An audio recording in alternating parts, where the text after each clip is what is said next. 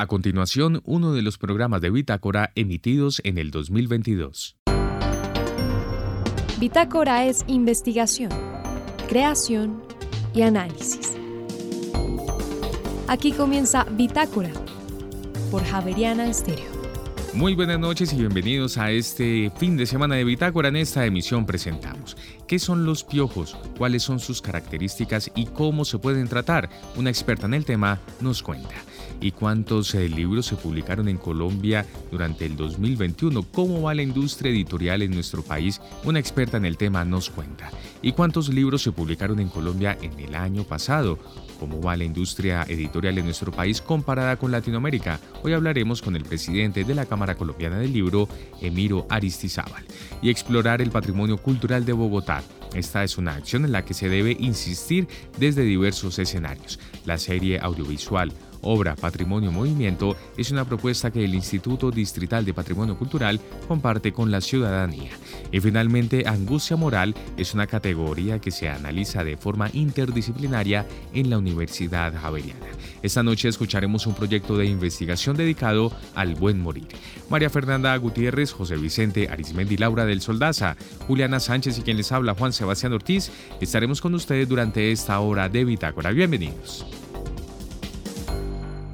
uno de los problemas, yo creo que sigue siendo de las mamás, de los niños que entran al colegio, en el jardín, son los piojos.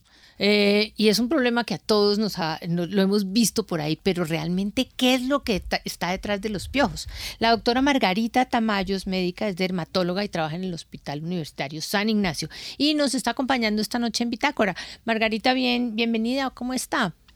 Muy bien, gracias eh, por la invitación, María Fernanda. Buenas noches. Eh, buenas noches. Óigame, los piojos. Convérseme sobre los piojos. ¿De dónde? Pues yo sé que son unos bichos chiquiticos que no se ven casi, pero me acuerdo mucho de mi, eh, la empleada de mi casa que era dorada, sentaba a mi hijo eh, encima y en el canto y se sentaba y le sacaba los piojos. Y mi hija se moría de las ganas de que la consintieran, entonces se pegaba para ver si se le pegaban los piojos. A mi hija nunca le dieron y en cambio mi hijo cada rato llegaba con piojos. ¿Qué es eso? ¿Por qué pasan esas cosas? Ya, eh, bueno, los piojos son unos parásitos, ¿sí? Eh, que pueden pues como caminar y que pues tienden a, a infectar pues el cuero cabelludo. Eh, pero también pueden eh, a veces eh, comprometer áreas corporales y eso se llama pediculosis corporis, o también pueden comprometer el pubis y los pelos del pubis, ¿sí?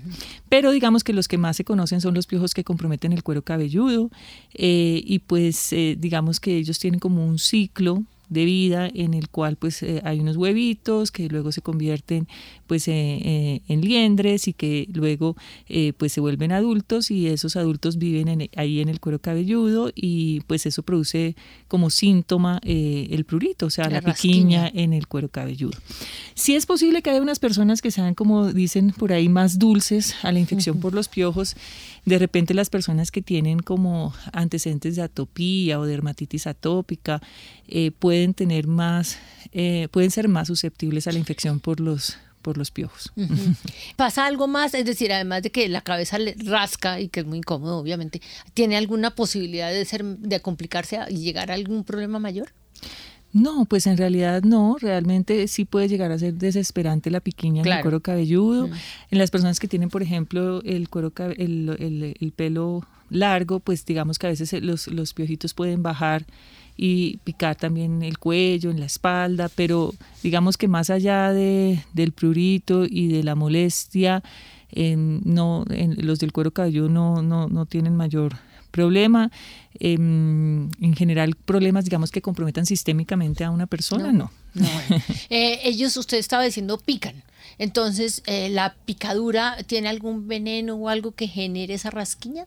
No, no, no, no, no. Eh, ellos se alimentan de, sangre y digamos que em, eh, eso genera como una reacción en, el, en el, la persona que, que, está contagiada y esa reacción libera una serie de sustancias que son las que causan la piquiña ahí. Ah, es decir, la piquiña se debe a, la reacción de uno Sí, contra el piojo. al piojo, Frente al piojo. No es que el piojo haya depositado un venenito ni que el piojo. no, no.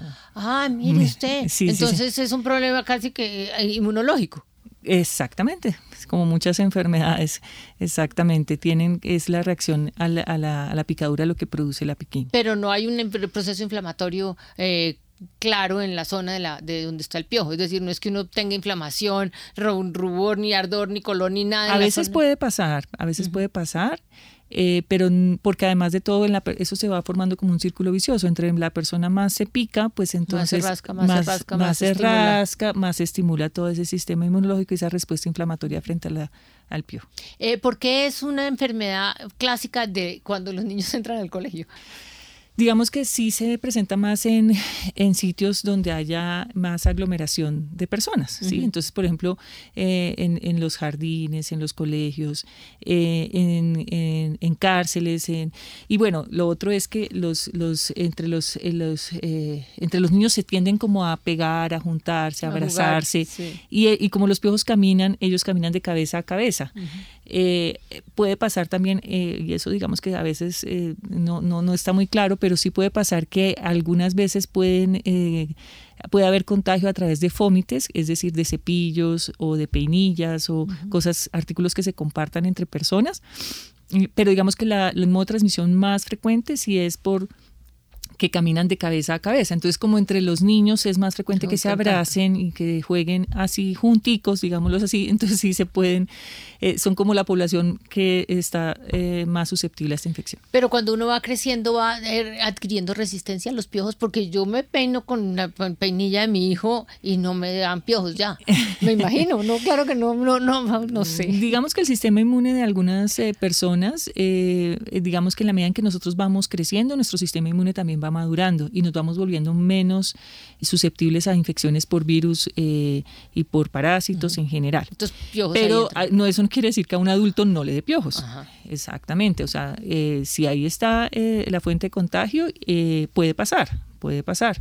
No necesariamente, digamos que por compartir la peinilla, pero si se pega cabeza con cabeza y hay una susceptibilidad inmune en ese momento, sí se puede transmitir la infección. ¿Le da más a la gente de pelo crespo y apretado o es más de pelo o, o- o a la- es que uno siente que la gente de pelo crespo y apretado le puede dar más que a la gente de pelo liso. Eso es no, eso realmente no. ni mono y negro tampoco. No, importa el color ni la forma no importa. No, de pronto el pelo largo sí, porque pues entre más largos sí se pueden como... eh, Pegar más fácil. Pegar más fácil, exactamente. Por eso es que sí recomiendan de pronto en los colegios que ser el pelo recogido, porque si yo tengo el pelo largo, pues caminan Ya, más para fácil, que no más fácil. más tapete en los. Pero no, no, no, no, no influye ni el color, ni el, ni el crespo, ni nada de eso. Eh, entre toda mi historia de mis hijos, que es que siempre me llamó la atención, una de las cosas muy divertidas que me pasó fue cuando me llegó una circular del colegio que decía, eh, queremos informar a, las, a los papás que te- estamos en una epidemia de pediculosis. Por favor, controle a su hijo. Y entonces recibo yo esa circular y entonces yo quedé frita. Dije, tiene más epidemia de pediculosis, esa cosa qué será, será que mi hijo se va a morir de pediculosis, qué estará pasando en el colegio, ¿por qué tiene el nombre de pediculosis? Los piojos que tiene que ver con el nombre de pediculosis. Eh, no, pues digamos que los, los piojos, el nombre, el nombre científico se podría decir es eh, Pediculus capitis. Entonces, de pronto, como Ay, viene la, la, la, la sigla, la- la- el nombre viene de pronto de allí el nombre de la enfermedad, pediculosis. Ya, Sí. y entonces ya cuando encontré toda la historia, eh, me fui para, eh, cogí eh, un, un piojo, eh, cogí, la empleada les quitaba los piojos, entonces cogí los piojitos, los eché entre una cajita y los traje y los vi en el estereoscopio. Son unos bichitos bien bonitos, es decir, son no, vistos al, al, al, al estereoscopio, son unos, son obviamente chiquitos, pero tienen como forma de pulga. Eh, no, eh, son, eh, son, bueno, eh, son distintos. los, los piojitos tienen tres eh, paticas a cada lado, tres- dos, dos, tres, eh, tres pares de patas. No, no, la verdad que no recuerdo muy bien el tamaño, pero sí sé pero que son- son. que pero no- como usted lo dijo, se mueven, caminan, Sí, que los parásitos, pues normalmente, pues los parásitos que uno conoce a nivel interior, pues están dentro de células o algo así, pero en este caso sí son, es decir, sí son un poquito más grandes que más eso. grandes que un No son parásito intestinal, digamos. No son intracelulares Exactamente. tampoco. Sí, Sí. Bueno, ahora nos vamos para el tratamiento. Entonces le dan a uno un shampoo que casi le quita el pelo. ¿Cierto o no? No, no, no, no. Pues digamos. Pero mire que esas son todas las cosas que uno ve o que Sí. oye a lo largo de la historia, que el shampoo, además eh, es un, yo me acuerdo de un shampoo azul, el Cruz Azul. ¿cierto? No, pues hay varias, varias, eh, varias, varios, eh, posibilidades de tratamiento. Digamos que eh, lo primero, pues, es decirle a, la- a la- a la- a que no- decirle a las personas que no es necesario cortar el pelo, ni rapar a los niños, ni nada de eso. Que el, tratamiento consiste básicamente en sustancias que son aplicadas, pero también se puede con cosas tomadas. Con, ¿Ah, hay una- sí? hay- sí, hay un medicamento tomado que también le funciona a ¿Y los piojos. ¿Por, por olor o qué? No, es un medicamento que se toma y pues como va a la sangre, pues los piojos toman Ya, de esa sangre. no y, les pues, gustó. se mueren.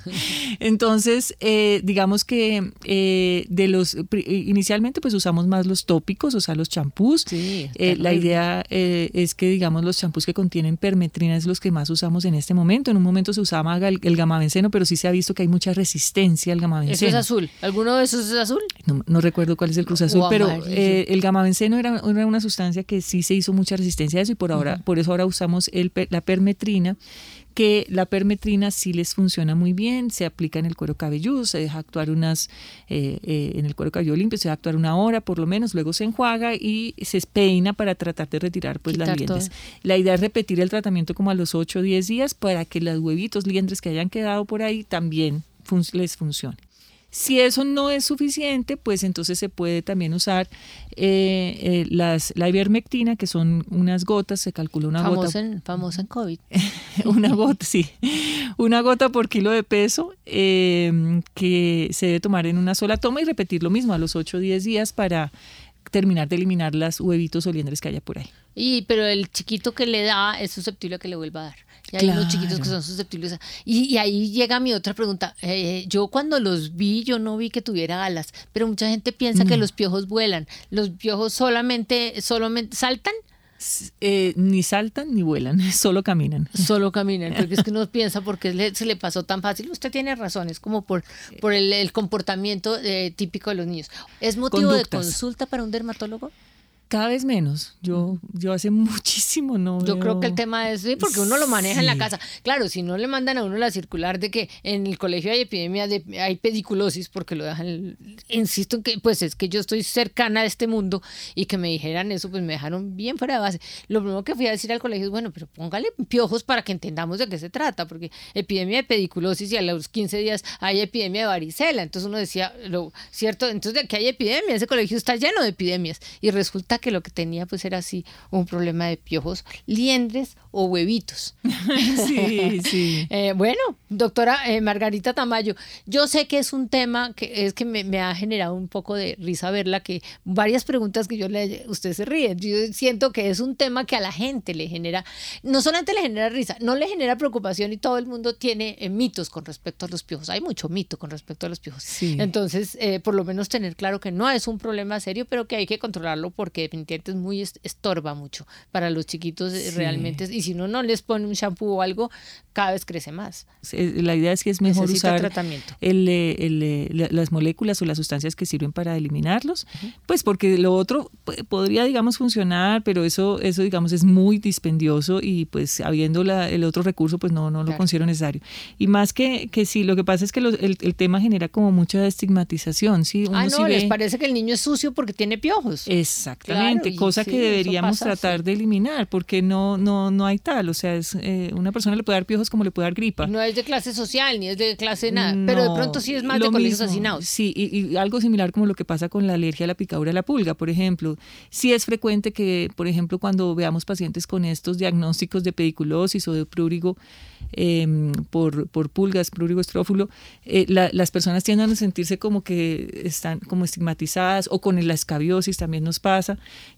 que las personas tiendan a sentirse como escabiosas. ¿Qué es escabiosis? Es la misma sarna, digamos, entre Ajá. comillas, que es como la, infección por otro parásito que tiende a picar la piel. Pero se le ve claro en la piel como pues, se descama y como rascando. Sí, como, picaduras generalizadas y rasca muchísimo. Entonces, ese tipo de enfermedades las personas sí se tienden a sentir como estigmatizadas porque se ha, se ha relacionado como con suciedad, pero no hay tal. O sea, puede pasar, así como le pasa a una persona que le dé gripa, pues en general puede pasarle también una infección de estas. Usted tiene toda la razón. Me parece buena idea quitarle el estigma a este tipo de problemas que además sabe que llevan al bullying en el colegio. Y ahora con estos problemas de bullying eh, es muy importante eh, quitar todos estos mitos que hay detrás de eso. No debería eh, estar generando bullying, pero sí, sí lo ha hecho. Doctora Margarita Tamayo, es usted muy amable, muchas, muchas gracias. Y ojalá que a todos nosotros las mamás no, nos, no nos preocupemos y más bien lo tratemos de una manera como si fuera un problema normal de un chiquito un poquito travieso en el colegio. Muchas gracias. no, con mucho gusto. Gracias por la invitación. Y ahora en Bitácora, una muestra de la música sin fronteras de Javeriana Estéreo. País Brasil. Intérprete Rita Benedito. Canción Baño de Vapor. Ya regresamos.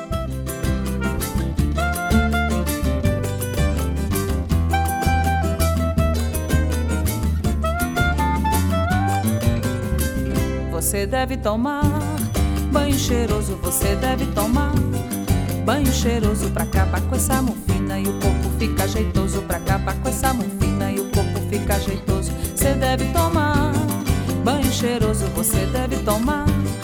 Banho cheiroso pra acabar com essa mufina e o corpo fica jeitoso pra acabar com essa mufina e o corpo fica jeitoso.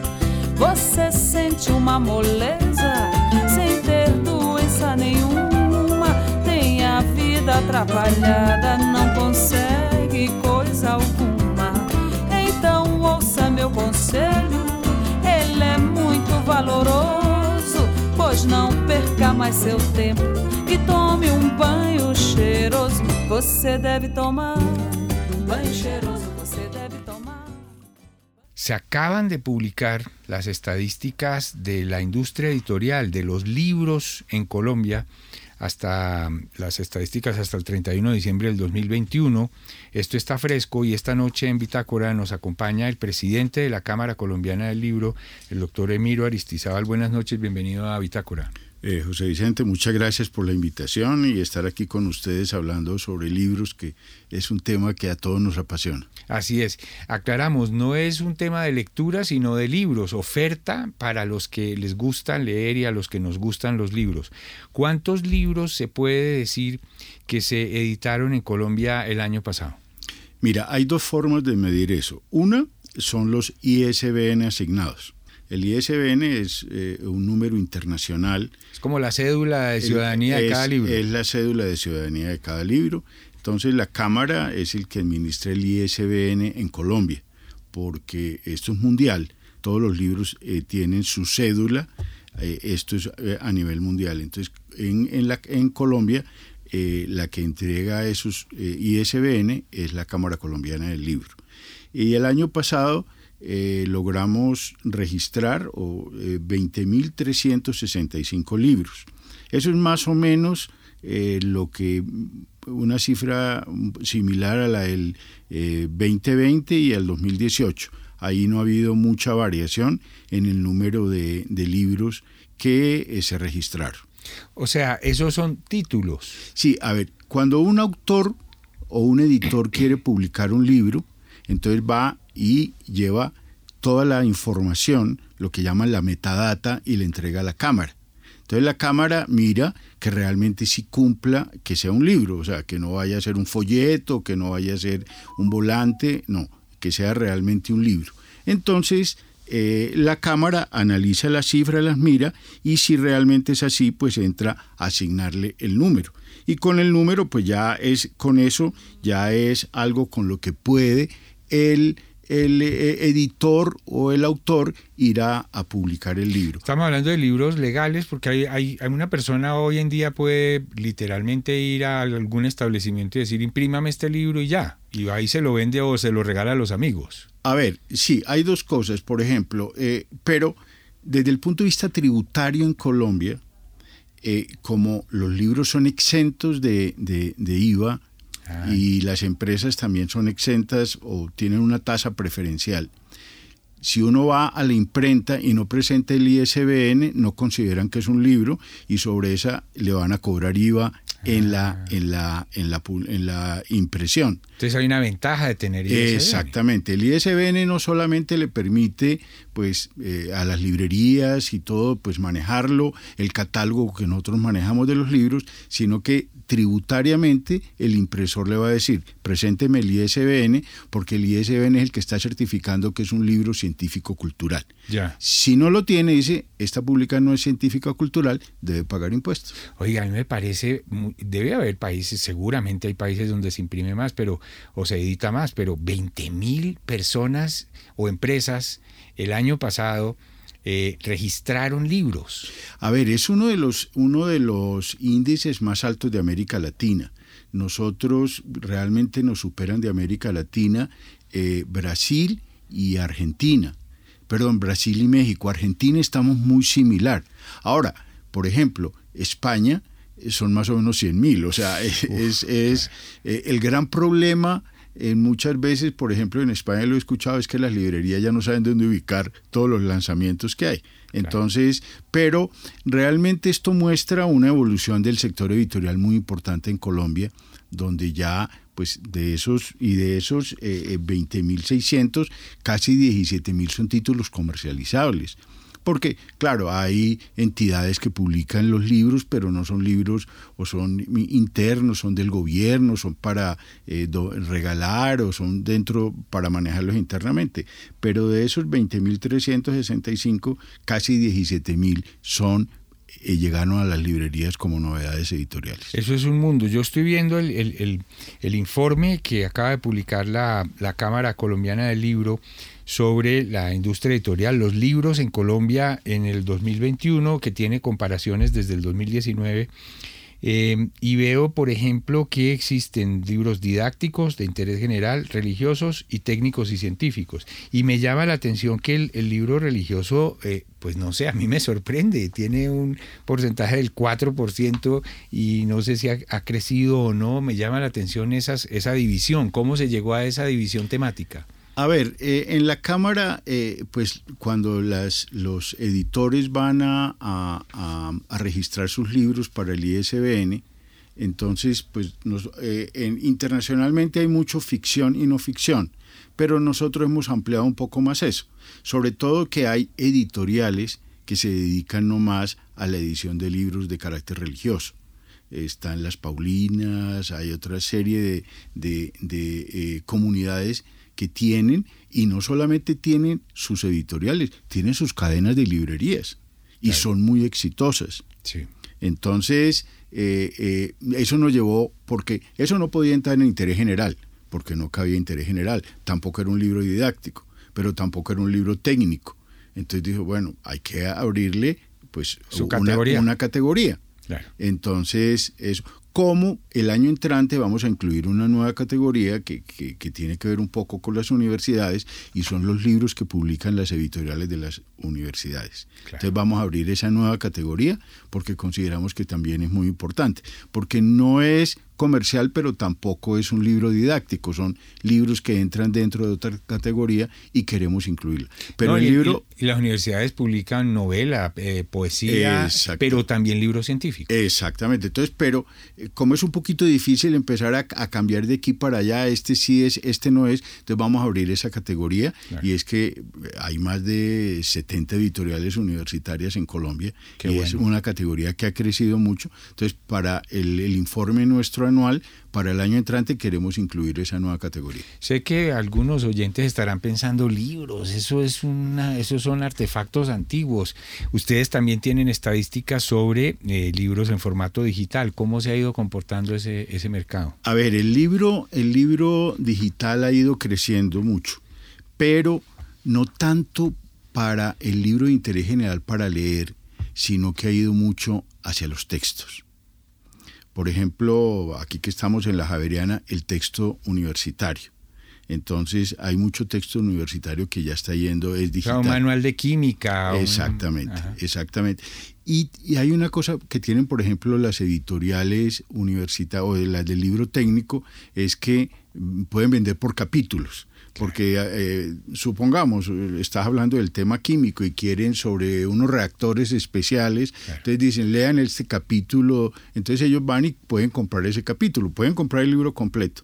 Entonces está entrando mucho. Y también eh, ya está entrando en el libro ya para la de, de- de- de educación, el texto escolar, sobre todo han entrado mucho las plataformas. Entonces es algo. Ahora, durante la pandemia, sí hubo un pico de libros de interés general. Eh, eh, En eh, formato en- digital. en formato, porque como las librerías estuvieron cerradas y toda la gente compró mucho, pero hemos notado que ha vuelto a bajar un poco porque la gente prefiere, sobre todo de interés general, prefiere el libro en papel. O sea, yo no soy raro porque me sigue gustando el papel. Eh, yo también formo parte de ese club. Claro, no, pues es que no es sino ponerse a pensar, hubo hace 10 o 15 años todo el mundo pensó, nada, los libros de papel van para afuera, pero mm, ni siquiera Amazon, la empresa más grande del mundo, en algún momento pudo imponer su formato digital, que tenía todo la- la- el poderío para hacerlo y no fue posible. La gente no reaccionó y sigue buscando libros de papel en Colombia y en el resto del, del mundo, ¿o no? Eh, Bill Gates, de, de- de las pocas equivocaciones que ha cometido, es que hace como unos 20 o 30 años pronosticó la muerte del libro impreso. Y el libro impreso goza de perfecta y, eh, salud y, y en el mundo entero sigue siendo, o sea, el libro digital ha, ha cosechado ciertos nichos, pero sigue siendo mayoría en, en el mundo. El propio Bill Gates publica libros de papel. Exactamente, y cuando lo recomienda, recomienda libros de papel, Sí. porque esa batalla ya la perdió él.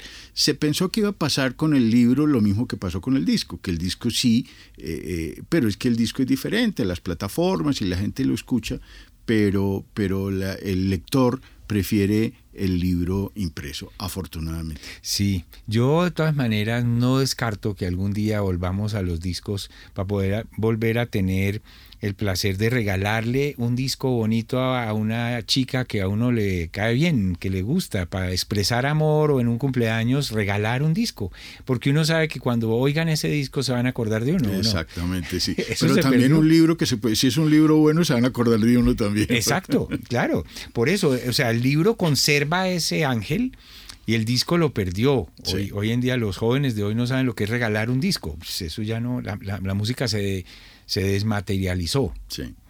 Pues doctor Emiro Aristizábal, no sé si haya algo más que mm, A haya ver, que destacar de este informe. A ver, yo, yo destacaría eh, eh, dos cosas, José Vicente, acá sobre esto. Eh, a ver, primero mm, hablaría un poco de cómo pues el, el- el libro impreso, que lo que hablamos ahora es el que, el que eh, está mandando la parada ahí. Hablaría un poco de las ventas, de las ventas de libros.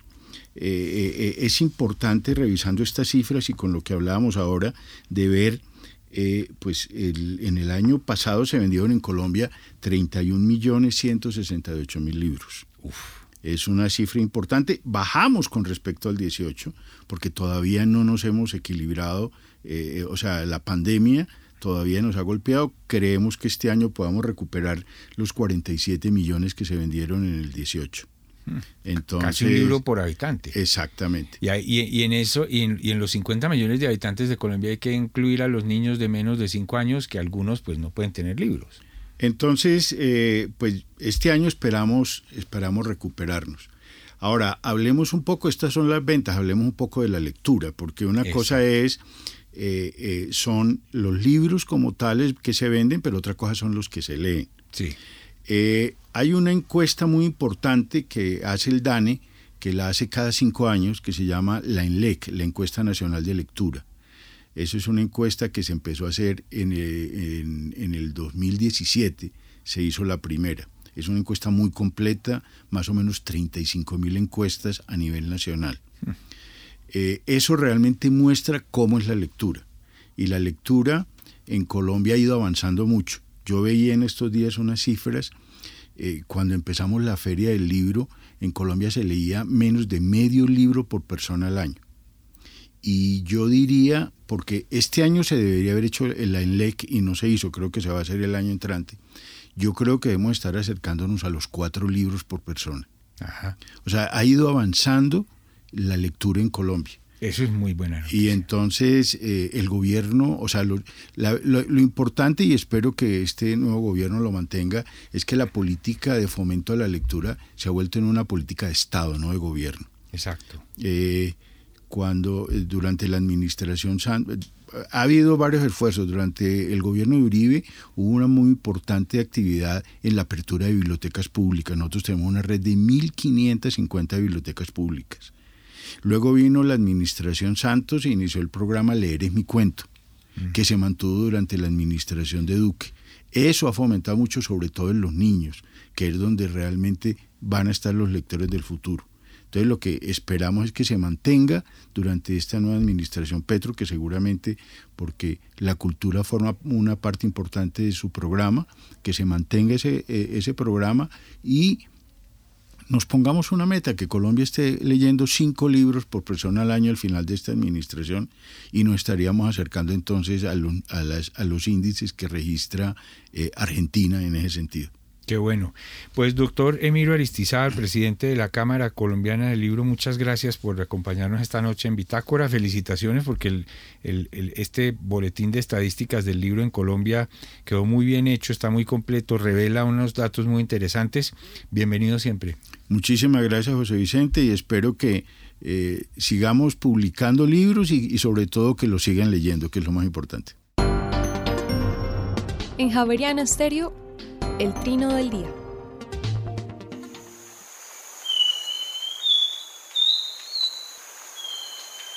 Estamos escuchando al saltarín turdino, en grabaciones captadas en Nariño y Boyacá, un pájaro de unos 17 centímetros de alto al que le gusta vivir en matorrales altos y en la parte inferior de los bosques húmedos.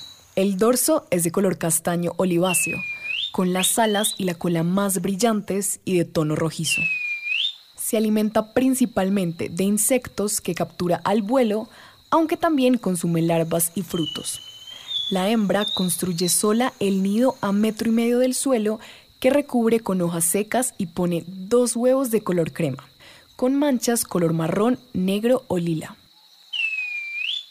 El trino del saltarín turdino forma parte del Banco de Sonidos de Aves Colombianas, recopilado por el Instituto von Humboldt y la Universidad de Cornell.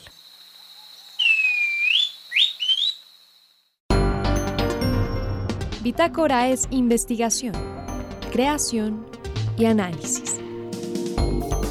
Bitácora, de lunes a jueves de 8 a 9 de la noche por Javeriana Stereo.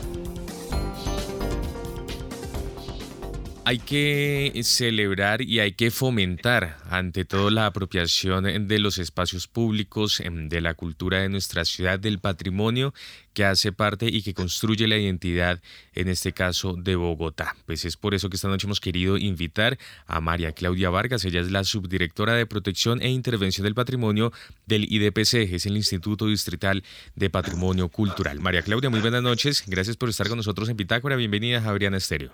Buenas noches, eh, es un placer hablar contigo. Muy bien, siempre bienvenida María Claudia. Eh, estamos eh, invitándola a esta emisión de Bitácora porque de parte del IDPC hay una, hay una muy buena noticia para los ciudadanos y es el lanzamiento de una serie audiovisual en obra Patrimonio en Movimiento. ¿En qué se basa esta serie? Bueno, con esta serie nosotros queremos resaltar el patrimonio cultural inmueble que tiene esta ciudad. Eh, Bogotá tiene un sinnúmero de edificios que tienen altísimo valor patrimonial, eh, que son en gran parte de propiedad privada y que muchos ciudadanos profesionales en arquitectura, en ingeniería y en intervención de, edificios eh, buscan recuperar y proteger a través de intervenciones que pasan por este instituto, que asesoramos, acompañamos y aprobamos. Entonces lo que queremos hacer con esta serie es contar esas buenas experiencias y mostrar bonitos ejemplos de que recuperar patrimonio es algo que, es muy favorable, eh, que es posible, que no es tan complicado y que puede eh, llenarnos mucho en la identidad como bogotanos. María Claudia, esta serie se llama En Obra Patrimonio en Movimiento. Esto quiere decir, el patrimonio no es estático, el patrimonio va evolucionando a través del tiempo. Lo entendiste perfecto, claro que sí. Eh, no se trata de tener objetos congelados como en el tiempo, que no les pasa nada. A todos los bienes de interés cultural, el tiempo les marca todo un proceso, tienen su historia tienen diferentes etapas y lo que queremos es contarlas. Sí, señor. Muy bien, estamos eh, conversando también muy a propósito del lanzamiento de este primer episodio. Se está estrenando esta mm, serie audiovisual y en este primer episodio eh, se, se, dedica a un espacio muy importante y también representativo, de hecho muy cerca aquí de nuestras instalaciones. Se trata de la Casa del Teatro Nacional. Sí, señor. Escogimos como primer ejemplo de varios que vamos a ir mostrando, eh, esta casa del teatro que se llamaba, o se llama, Edificio Montefiore. Este edificio fue construido originalmente para ser una sinagoga. Eh, nos cuenta muchas historias sobre la inmigración, sobre la comunidad judía en Bogotá, sobre la historia del barrio La Soledad, sobre la arquitectura moderna también que se dio en nuestra ciudad y eh, pues cómo proteger esos valores y adaptarlo a los usos que hoy tiene que son importantísimos para esta ciudad como equipamiento cultural. ¿Qué otros espacios se van a, explorar? Porque además eh, me imagino que la curaduría para hacer la producción de esta serie como tal eh, también debe, debe haber sido un reto bastante importante. Pues mira, escogimos varias intervenciones que están en proceso que hemos aprobado en, el pasado reciente en el instituto en diferentes lugares de la ciudad. Y son todos edificios bien diferentes. El próximo que vamos a tener es un proyecto de vivienda donde una casa que queda en Teusaquillo, en el barrio Palermo, una casa que fue construida para una familia de las de antes, muy grande, se convierte en varias unidades de apartamentos eh, para pues las familias de hoy. Entonces, eh, ese se llama Casa Vitrales, es el próximo que va a salir. Pero tenemos otros ejemplos, eh, otras casas en la Magdalena, eh, en Chapinero, en Quinta Camacho, por ejemplo, la alcaldía local de San Cristóbal, que también incluye la recuperación de una antigua escuela que hoy se adapta para prestar el servicio de la alcaldía local junto con un edificio contemporáneo que se, se armonizan muy, muy bien. Eh, y pues todas estas series las vamos a ir sacando una vez al mes, más o menos, eh, una vez tengamos toda la investigación y la producción audiovisual, que es bastante emocionante para mí. Seguro, y estaremos muy atentos a estas eh, novedades. Hay algo también muy interesante en el marco de esta propuesta en obra Patrimonio en Movimiento, y es que si bien es una serie audiovisual, también hay otros eh, materiales de apoyo, hay unas fichas técnicas, eh, contenidos que brindan mayor información y que sea también de una manera distinta en relación con los espacios de los cuales se está hablando. En efecto, en nuestra página web del Instituto Distrital de Patrimonio Cultural hemos publicado fichas que acompañan estas intervenciones, en donde queremos pues contar un poco más eh, someramente cuáles son esos valores patrimoniales, por qué ese inmueble en particular es parte del patrimonio de la ciudad, cómo en la norma se clasifica, se le asigna unas posibilidades de edificabilidad, de usos, eh, cuáles son esas aprobaciones o cómo se declararon eh, y la información general de identificación de los inmuebles. Pues estamos hablando esta noche con María Claudia Vargas, quien es eh, la subdirectora de Protección e Intervención del Patrimonio del Instituto Distrital de Patrimonio Cultural y quisiera preguntarle justamente por, el cargo suyo, por, eh, por esta área del IDPC, quienes están encargados acerca de la protección y de la intervención del patrimonio en la ciudad. Esto suena bastante complejo, María Claudia. Pues es bastante trabajo, pero no. pues eh, esta subdirección se encarga de, por un lado, realizar las obras que como entidad del distrito tenemos obligación de ejecutar, restaurar inmuebles singulares de la ciudad que tienen altísimo valor patrimonial. Entonces, por eso se llama subdirección de intervención, porque hacemos las intervenciones. Hacemos acciones también en el espacio público, recuperación de fachadas, mm, una que nos demanda mucha energía y nos eh, también nos emociona mucho que tiene que ver con la protección de los monumentos y los bienes muebles en el espacio público. Tenemos la Brigada de Atención a Monumentos que va eh, haciendo mantenimientos de manera permanente en todos estos bienes que están en la ciudad. Y por otra parte, pues hacemos los eh, trabajos de valoración patrimonial, de actualización del inventario de lo que se considera patrimonio en esta ciudad y las aprobaciones de las intervenciones que tienen que hacer otras eh, personas públicas y privadas en inmuebles que son de su propiedad y que hacen parte del patrimonio de la ciudad. Entonces, cuando van a sacar una licencia de construcción, de manera previa deben presentar el proyecto ante el instituto y hacemos estas aprobaciones. Ese es el caso de los que estamos mostrando en nuestra, en nuestra serie audiovisual eh, de En Obra, Patrimonio y Movimiento. Muy bien, eh, María Claudia, ya para finalizar entonces, eh, ¿cada cuánto nuestros oyentes van a poder disfrutar de un episodio de En Obra, eh, Patrimonio en Movimiento y a través de qué canales también pueden consultar toda esta información y todos estos contenidos que tienen que ver con esta propuesta? Pues mira, vamos a hacerlo cada mes. Van a poderlo ver a través de nuestras redes sociales, en nuestra página web y en el canal de YouTube del IDPC. Muy bien, pues María Claudia Vargas, subdirectora de Protección e Intervención del Patrimonio del IDPC, es el Instituto Distrital de Patrimonio Cultural. Muchas gracias por haber estado con nosotros esta noche en Pitágora y siempre bienvenida a Javeriana Estéreo. Muchas gracias, encantada de haber hablado contigo.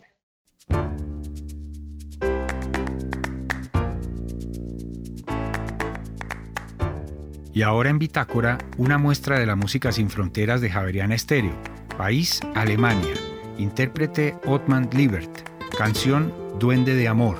Ya regresamos.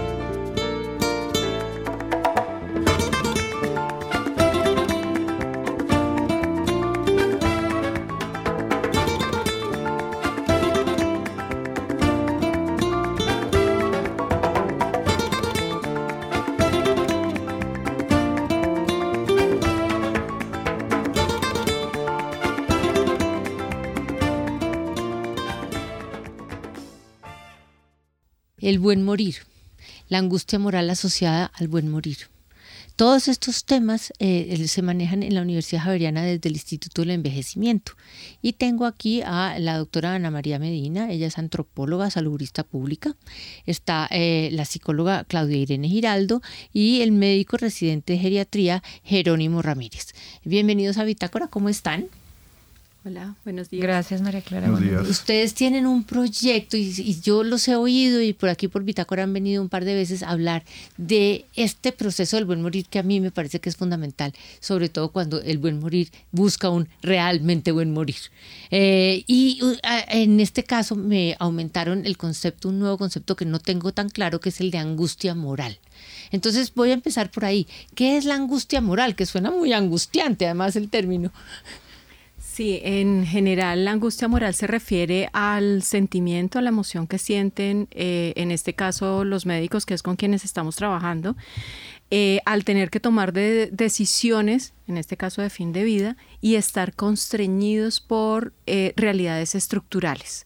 Es decir, tienen que tomar una decisión y hay asuntos en la institución, en el sistema de salud, en la realidad en la que están desarrollando su trabajo, que hacen que no puedan tomar las decisiones que son las que ellos creen que son correctas. Esa es la definición de lo que me acabaste de, decir. De angustia moral. ah, porque es que me dijiste una frase que la apunté porque no lo podía entender. Constreñido por realidades estructurales. Imagínate. Sí, eso, sí. eso ya, ya eso me deja constreñida. eso en, en, términos de, en términos de ejemplo sería, por ejemplo, que... Eh, eh, el médico considere que hay que hacer un tratamiento o dar un medicamento y que no esté disponible dentro del sistema o dentro del modelo de afiliación al sistema. Que tenga que, en general es eso, cualquier tratamiento o acción que se tenga que hacer sobre el paciente o sobre la persona a tratar y no lo pueda realizar porque el sistema o la institución dentro de la que, la, dentro de la que trabaja no permite realizar esas acciones. Eh, otro ejemplo sería, eh, yo considero que para un buen morir se deben hacer rituales religiosos, pero la institución hospitalaria no los permite. ¿sí? Entonces voy en contra de lo que mi marco eh, ético me está indicando y al ir en contra, eso me genera angustia, pero se habla de angustia moral cuando es una fuerza externa la que me impone la imposibilidad de realizar lo que yo creo que es correcto y eso no hay una discusión al interior de los sitios para decir esto es lo que yo necesito y no puede ser que me lo frenen, es, decir, no hay posibilidad de saltarse esa barrera. Lo que hemos visto y sobre todo lo relevó muchísimo la pandemia, toda la situación de pandemia, es que efectivamente... El morir en pandemia fue mal morir. Y, y, la angustia moral se hizo mucho más evidente porque eran situaciones más complicadas, digamos. Y creo que la discusión sí es posible que se dé dentro de las instituciones, pero también es cierto que la angustia permanece porque no se puede resolver eso que se ve como un obstáculo. Entonces, de alguna forma, eh, lo que nos llamó más la atención, creo yo, para poder trabajar en esto y además asociado a ese buen morir, es darnos cuenta que hay una cantidad de acciones que también aparecen y se realizan, que están ahí como tanto obstaculizando, pero a la vez eh, digamos, no, no hacen parte de eso que yo como profesional opino que es lo que debe ser o lo que ¿Usted se está refiriendo a cosas administrativas? ¿A trámites burocráticos administrativos? No solamente a trámites burocráticos. Y ahí le doy la palabra a Jerónimo, que es el experto aquí en... Sí, pues yo podría poner otro ejemplo, sí, para contextualizar. Digamos, la angustia moral se puede presentar también em, en el contexto de formación médica. Pongo un ejemplo, digamos, uno tiene un docente que está a cargo de, del tratamiento de una persona, ¿sí? y uno como residente, pues como está en formación, ¿sí? pues eh, se acata o se acopla eh, las recomendaciones en tratamiento que da nuestro docente. ¿sí? Pero la angustia moral puede surgir en el momento en que uno, como residente, como personal en formación, puede estar en desacuerdo ¿sí? con el manejo que se está dando. Pero por mi condición de estudiante, pues... Eh, Me toca aguantármelo. Exacto, entonces en ese momento puede surgir la angustia moral en relación a un tema que sería jerarquías, ¿sí? Entonces ya estamos hablando de una cosa administrativa, sino de una situación que surge por la interacción entre el personal de salud.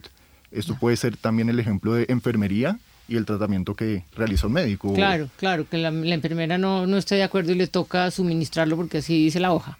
Exacto. Eh, yo, yo no termino de separar la palabra angustia de la palabra moral.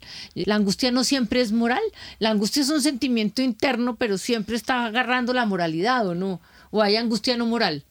Es una buena pregunta, pero lo que creo definitivamente es que tiene que ver con la toma de la decisión. Digamos que hay seguramente decisiones que no generan angustia y pues por eso no se hace como ese énfasis, creo yo, y ahí seguramente lo podemos complementar, pero eh, creo que lo moral hace más referencia a, eso, a que tiene que ver con la toma de decisión en un, en un contexto pues en donde la ética eh, está presente. Sí. Entonces ahí es en donde se genera ese choque que que propone Jerónimo y que es evidente muchas veces en donde yo creo, por mi experiencia, mi educación, eh, la manera como he construido mi pensamiento, que esta es la mejor forma o como lo he aprendido, porque de hecho eh, son muy pocos o, o es un porcentaje pequeño los que piensan distinto a ese deber ser o a esa manera como han venido siendo las cosas. Y son esas personas que lo piensan distinto los que generan angustia en esos otros, ¿sí? O sea, como que lo cuestionan y dicen, un momento, puede ser distinto. Entonces creo que la, tiene que ver es con la toma de decisión y en este sentido con decisiones que tienen que ver con la ética, con qué es lo mejor para esa persona que, por la que yo estoy decidiendo o a la que yo estoy, digamos, pues eh, ayudando. ayudando a vivir, pero también a morir. O sea, yo eh, terminaría pensando ya para cerrar este, este, este, este concepto que el, el, la angustia moral la siente la persona que lo está manejando y en cambio el enfermo siente la angustia sola.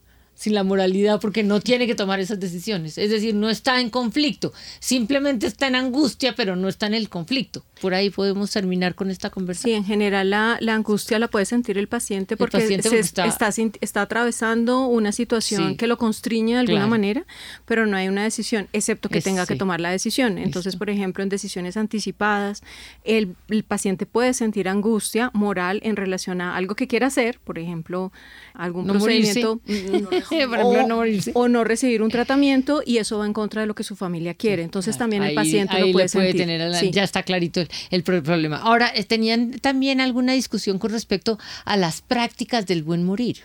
¿Hay prácticas para el buen morir? Este es un tema que también se está explorando en el grupo, es uno de los objetivos de la investigación y un poco la idea es que desde la eh, biomedicina se establecen como unas guías de lo que sería deseable el buen morir eh, desde la perspectiva de los médicos. Sin embargo, lo que estamos encontrando y explorando también es cuál es la perspectiva del paciente que es al que rara vez se le da voz en este, en este ámbito, que es aquello que el paciente considera buen morir. Entonces también ahí empezamos a encontrar que hay una distancia entre lo que el médico considera que es un buen morir y lo que los pasos que considera para el buen morir y lo que el paciente consideraría un buen morir y es lo que ¿Qué, estamos qué es un buen morir para un paciente? Ejemplo, ejemplo de eso que está diciendo la doctora Ana María. ¿Cómo hay diferencia? Que, es decir, que está pensando, no, el buen morir es que yo le dé tal cosa y el, el buen morir el paciente está pensando otra cosa. digamos, el, el buen morir para una persona puede ser que se respeten mis prácticas religiosas, que yo pueda participar en los ritos funerarios que me gustaría tener, o un buen morir podría ser no sentirme como una carga para mi familia, o el buen morir puede ser no recibir tratamientos que me generen sufrimiento, eh, o estar rodeado de las personas que me quieren, eh, no tener síntomas que me incomodan, no tener dolor en, el- en el- en mi- en mi proceso de morir, o participar en la toma de decisiones ¿sí? que me lleven a eh, este evento, donde quiero estar, ¿sí? en un hospital o en mi casa. Entonces es muy individual. ¿Y el buen morir para un médico? Quedamos en No. un silencio que dice, sí, ¿qué sí, sí, es porque es parte de la Claro, porque de ahí, lo que ahí se va a generar un problema increíble de Claro, pero creo que sí tiene que ver con el, el médico está siempre o formado y ahí pues Jerónimo seguramente me hará ojos, pero está formado para evitar ese dolor, pero sobre todo para paliar muchos de los síntomas, digamos, para evitar que esos síntomas se hagan evidentes o simplemente pues pensando como piensan la mayoría para que esa persona alargue su vida al máximo. Y resulta que el paciente dice, dice, no, no, yo quiero yo una- no quiero, Mm. no quiero eso porque pues sí, me alargas, pero ¿cómo, qué calidad de vida me estás dando cuando me vas a alargar? Y esa es una decisión que creo yo se ha vuelto muy pública. Con la historia de la eutanasia ahora. Porque ahora hay muchos temas que están, digamos, despertando esa conciencia alrededor de la muerte, de la posibilidad de la muerte, que es algo que culturalmente antes no era posible de discutir pues tan abiertamente como seguramente ahora sí lo podemos hacer. Entonces están las ah, eh, voluntades anticipadas, está, o sea, pensarse, planearse la muerte era algo que antes no se hacía porque eso era como no, no, invocarla. no, sí, sí, eso era como invocarla. sí, Entonces creo que en esa medida, pues el médico también entra en esa discusión, o sea, hasta dónde yo trabajo para evitar que la muerte llegue o acompaño a que esa muerte sea la mejor posible para el paciente. Y creo que ahí es donde aparece un conflicto, pues que está siendo interesante eh, indagar, resolver, que muchas veces ni los mismos médicos eh, discuten o piensan. Entonces creo que hacia allá va como la investigación. Y una de las cosas que hemos ido encontrando también en la investigación es que esa concepción del morir o del buen morir también cambia de acuerdo a la subdisciplina eh, y especialidad médica. Entonces, es distinto eh, la concepción de la muerte y cómo se aborda la muerte en una unidad de cuidado intensivo en donde se hace todo lo posible por sostener la vida eh, y se usan todas las medidas tecnológicas a una especialidad como la geriatría en donde se aborda y se percibe la muerte y lo expresan de esa manera en las entrevistas como un amigo, como un aliado con el que hay que trabajar. Entonces también estamos explorando esa distinción entre las distintas eh, subdisciplinas médicas porque efectivamente la especialización le cambia el chip al médico en formación en relación a la muerte. Y esa es una de las cosas que viene de proyectos previos y que estamos sacando también ahora aquí. Y la distancia de nuevo que hay entre lo que el médico considera que debe ser el buen morir o en qué momento, cuánto se va a demorar, qué podemos hacer para y lo que el paciente y los familiares están presentando. Claro que eso sí, la verdad sí, cuando uno, ustedes hacen conciencia, es decir, me lo expresan, uno sí tiene una gran diferencia con respecto, el paciente con respecto al médico, es claramente, el médico lo quiere en la unidad de cuidado intensivo, lo que le ponen de todo para que se aguante y lo resucitan 20 veces y hacen unas cosas que uno dice, pero ya no le hagan más. Y el médico dice, no, es que esas son las políticas, y no, pues me van a, tildar de, de, estar eh, dejándolo morir, ¿cierto? Me parece dificilísimo. Eh, le voy a hacer una pregunta al doctor Jerónimo, pero es una pregunta de puro interés personal, y es, ¿alguna vez usted cree que en la historia de la humanidad va a llegar a ver la muerte como un proceso positivo? Siempre se ve mal. La muerte siempre es un desastre, la muerte siempre está acompañada de lágrimas, la muerte siempre está acompañada de dolor, la muerte nunca está acompañada, es decir, pero es un problema cultural. Si nosotros nos hubieran educado o tuviéramos una cultura en donde la muerte sería realmente un momento divino en el que uno, porque a uno le tratan de decir, no, usted se va a ir con Dios y se va a encontrar en el cielo, y entonces le pintan una situación que uno dice, bueno, ¿alguna vez, es decir, alguien tiene la intención de volver la muerte un proceso positivo?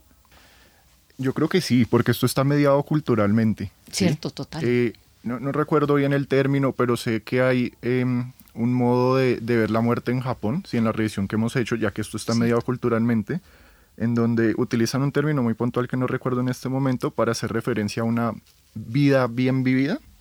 Y ellos toman unos dominios muy puntuales y en el momento en que yo tengo esta vida bien vivida, eh, mi proceso de muerte es visto como positivo porque logré vivir mi vida de una manera, ¿sí? Ellos resaltan mucho es eh, em, el tema de la independencia de los hijos o, morirme después de mis hijos, sino que me muera, que mis hijos se mueran antes de, sí, de mí. Toda la razón. Entonces, entonces eh, cuando se cumplen estas como condiciones vistas desde este contexto cultural, la muerte es un fin que cierra esa vida que viví vista de manera positiva. Entonces, la muerte en ese contexto se, se vuelve un evento. positivo. Exacto, pero entonces está mediado culturalmente. Desafortunadamente, en nuestra cultura creo que no se habla mucho de la muerte, ¿sí? Todavía, ¿no? Todavía, sí. Entonces, pues es, es, visto como una cosa invisible. No la llamemos, no, la no hablemos del tema para no la, no la traigamos. ¿Ustedes tienen alguna opinión con respecto a eso? Sí, no, yo creo que en eso, pues, eh, por fortuna, y la pregunta de María Clara era si es posible llegar allá. Y creo que en la medida en que es cultural, pues si logramos cambiarla, lo cultural, si, si logramos pensar. Pero, por ejemplo, nosotros aquí en el país tenemos experiencias o hemos visto, eh, por ejemplo, en el Chocó, lo que se hace en el Chocó es toda una celebración alrededor de lo que ha sido la vida de esa persona mm. y se acompaña de muchas maneras muy alegres, además. Mm. Entonces creo que pues tenemos cosas más cerca y en la medida en que esa muerte vaya teniendo un significado distinto y haga parte de, la fiesta de los eh, muertos pues, en México. Ese, es una celebración. Eso me parece que es una cosa lindísima, que uno debería eh, cambiarla en que todos los días, del, de, es decir, que todos los días fueran un día de reconocimiento de la vida, no del desastre de la muerte. Eh, yo no les he dejado, se me acabó el tiempo y no les he dejado decir ni siquiera el nombre del proyecto. es increíble la cantidad de la cantidad de, de, de, preguntas que se generan alrededor de un momento tan importante y el momento se vuelve, ustedes me lo están trayendo me lo están mostrando cómo se vuelve importante para el médico y para la gente que está acompañando a la persona que se va a morir. Y uno siempre piensa que el desastre es para el que se está muriendo y para su familia. Y resulta que por el otro lado hay un desastre también y uno ese no lo valora. Entonces yo creo que eh, cierro esta conversación con ustedes eh, eh, agradeciéndoles un poco como la, la, la, conversación alrededor de no solamente está sufriendo el, el paciente y la familia, también está sufriendo la gente que está acompañando lo que tiene que sufrir mucho porque cada vez que llega un paciente le pasa lo mismo. Entonces hasta cierto punto yo creo que se, como que dice por ahí, se curte y entonces como queda curtido ya nadie le para olas y no es justo. Es, es, está bien mi, mi, manera de pensar para dejar para eh, terminar esta entrevista? Yo creo que sí, una de las cosas que han venido saliendo en los distintos proyectos que trabajamos en el tema es que necesitamos ver cómo el personal de salud se relaciona con la muerte, que son definitorios en la manera como los pacientes y los familiares viven esa experiencia, pero además que ellos van acumulando una cantidad de angustia, van acumulando y, terminan desarrollando burnout finalmente y necesitamos verlo. La pandemia nos hizo ver que esto es un problema serio, que tenemos que ponerle atención, que tenemos que fijarnos en la educación médica eh, y enseñarlos también a, lidiar con la muerte y que como sistema de salud y como sociedad tenemos que fijarnos en la salud mental, emocional, espiritual de nuestro personal de salud. Creo que esa es una de las grandes cosas que está saliendo de estos proyectos. Antropóloga Ana María Medina, psicóloga Claudia Irene Giraldo y médico geriatra Jerónimo Ramírez. Son ustedes muy amables, muchas gracias y siempre bienvenidos por aquí por Javerian Estéreo. Muchas gracias. Muchas gracias. Y así llegamos al final de esta emisión de Bitácora. Ustedes muchas gracias por haber estado con nosotros. Los invitamos a que continúen en Javeriana Estereo. Ya llega Luis Fernando Rondón y Rock 91.9. Que tengan todos ustedes una feliz Navidad. El anterior fue uno de los programas de Bitácora emitidos durante el 2022.